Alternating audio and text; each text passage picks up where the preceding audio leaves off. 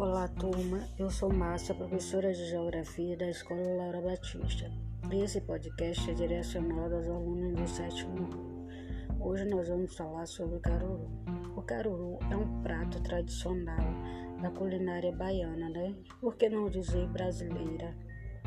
É, e falando sobre a origem do caruru, o professor da Escola de Nutrição da UFBA e pós-doutor pela Undesp, Wilson Caetano, afirma que o caruru veio mesmo da África e sofreu uma série de sincretismo com o passar dos tempos.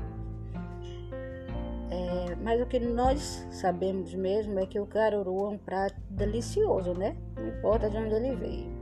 Agora nós vamos à nossa atividade. Na primeira questão, gente, vocês falarão sobre é, as celebrações ocorridas no mês de setembro, o que para algumas pessoas tem grande importância e para outras pessoas não faz o menor sentido, né? Nós temos que respeitar isso aí. É, na segunda questão, vocês deverão criar uma historinha com um dos personagens do folclore brasileiro. É isso aí, turma. Bom trabalho e até a próxima. Tchau, tchau.